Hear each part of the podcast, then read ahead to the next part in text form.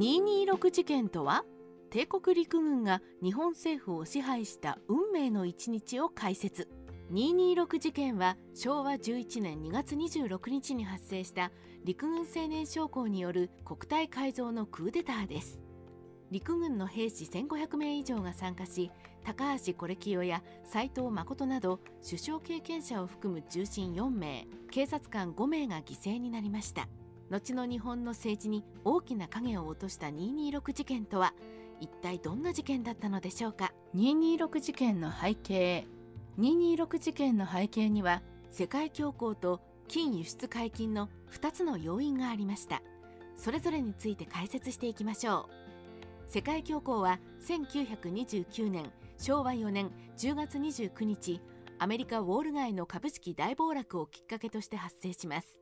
第一次大戦で被害を受けなかったアメリカは世界経済を左右するまでに急成長していましたが株の大暴落により大損害を被った投資家は金融市場から資金を引き上げ世界経済は急速に縮小。資金繰りが悪化した企業は次々に倒産し倒産を免れた企業でも大規模なリストラが起きて街には失業者があふれました。それまで世界から莫大な輸入をして好景気を牽引していたアメリカの経済不振によりアメリカを最大の輸出国としていた日本も大打撃を受け企業倒産が相次ぎ失業者があふれたのです。また同時期日本は輸出産業を強化するため金本位制に再参加していましたが世界大恐慌が長引いたので輸出は振るわず同時に金本位制では国内の金保有分しか紙幣を発行できないので景気対策として財政出動することもできませんでした。このため日本政府は景気対策とは真逆の緊縮財政の継続を余儀なくされ失業対策が打てない政府に対する国民の失望は急速に広がります。農村の惨状。特に世界恐慌の影響を強く受けたのは都市ではなく日本の農村でした。当時の農家は主要な輸出品である生糸と国内で消費される米の生産で生計を立てていましたが世界恐慌により生糸の輸出額が大幅に落ち込み生糸相場が暴落したのです。さらに昭和5年は米が大豊作で米余りの状況から米価が下落し農村は生糸と米の両方で収入源が断たれる悲惨な状況に追い込まれます。追い打ちをかけるように昭和6年は一転して大凶作となりますがこの頃都会で失業した労働者が農村に戻り出し農村は余剰人口を抱えて飢饉に拍車がかかりました。食べていくために農村では娘の身売りが日常的になり栄養失調の児童や学校に弁当を持っていくこともできない欠食児童が問題になります。しかし当時の日本政府は金本位制へ参加したばかりで農村を救うどころか緊縮財政を敷き有効な対策が打てませんでした。特に東北地方太平洋岸は昭和8年に三陸大津波の被害を受け昭和9年にはまたも大凶作に見舞われるなど被害が長引きました。226事件を起こした青年将校は多くが農村出身者であり仕事がない故郷に帰れず軍隊に入隊した者が多く農村の窮状に何もできない政府に対する不満が渦巻くことになります。政党政治の腐敗と満州事変。当時の日本は憲政の浄土と呼ばれた二大政党制が続いていて立憲政友会と立憲民政党が内閣総辞職を契機に交互に政権を握っている状態でした。しかし世界恐慌を受けても政府は金本位制を維持して緊縮財政を敷き景気対策を打てないばかりか立憲政友会と立憲民政党が相互に汚職を暴き合って泥仕合を続けまた大資本である財閥も政治家と癒着不景気を利用して二足三門の価値になった企業を吸収して力を伸ばし貧しい暮らしをしている国民に恨まれます。また日本が大陸に築いた権益である満州における排日運動の激化と日本の権益を無視する満州軍閥の超学領や革命外交を掲げ日本との間で結ばれた条約を一方的に破棄した蒋介石政権に対する政府の弱腰も国民を失望させていました。この時に勃発したのが昭和6年に関東軍主導で引き起こされた満州事変でした。満州の諸問題を武力によって解決した関東軍に対し国外では非難の声が巻き起こりましたが国内においては関東軍の行為を称賛する世論が強く腐敗した政党政治に代わって軍部に期待する論調が強まっていきます。515事件。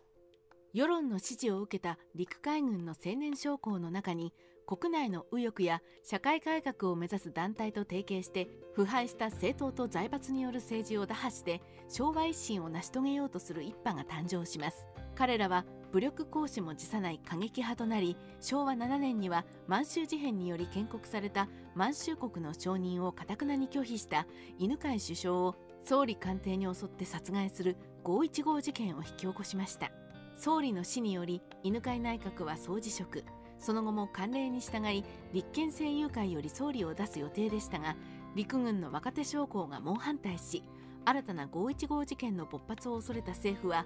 海軍軍人出身の斉藤実を次の内閣総理大臣に指名し軍部の反発に配慮します。こうして県政の情動は崩壊し二大政党制は戦後まで復活しませんでした。行動派と統制派の対立。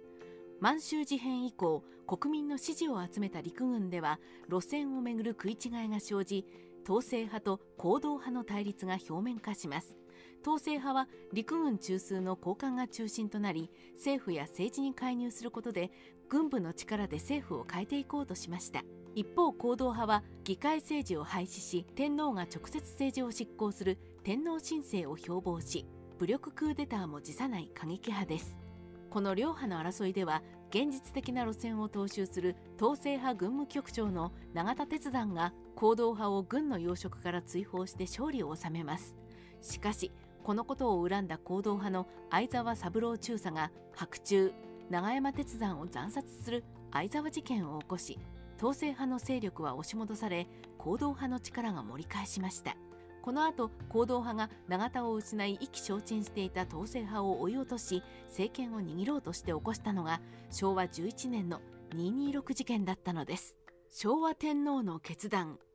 226事件勃発直後陸軍首脳はクーデターを起こした青年将校に同情的な訓示を出していました。軍首脳は同士討ちを回避したがり青年将校の言い分も聞くべきとする雰囲気があったのです。クーデターはうまくいくかと思いましたがこれを打ち砕いたのは青年将校が崇拝してやまない昭和天皇の激しい怒りでした。天皇はクーデター参加者を族徒と呼び反乱鎮圧を渋る軍首脳に対しお前たちにできないなら陳自らこの絵師団を率いて族徒を鎮圧する馬引けと叱責したのです。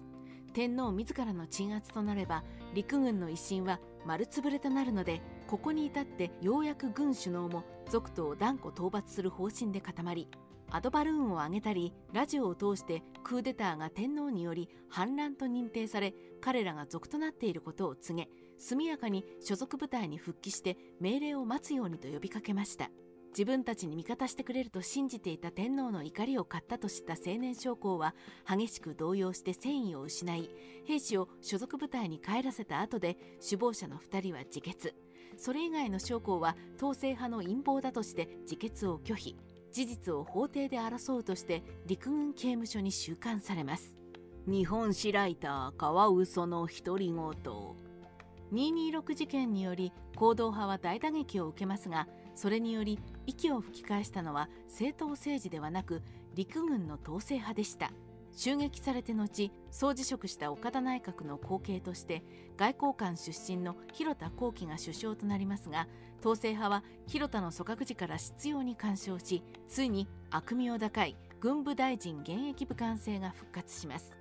これは内閣の陸海軍大臣は現役の軍人でないといけないという決まりであり軍部はこれを悪用し気に入らない総理が就任しそうになると陸海軍大臣を出さないことで組閣を断念させ軍部の主張を内閣に飲ませるようになりました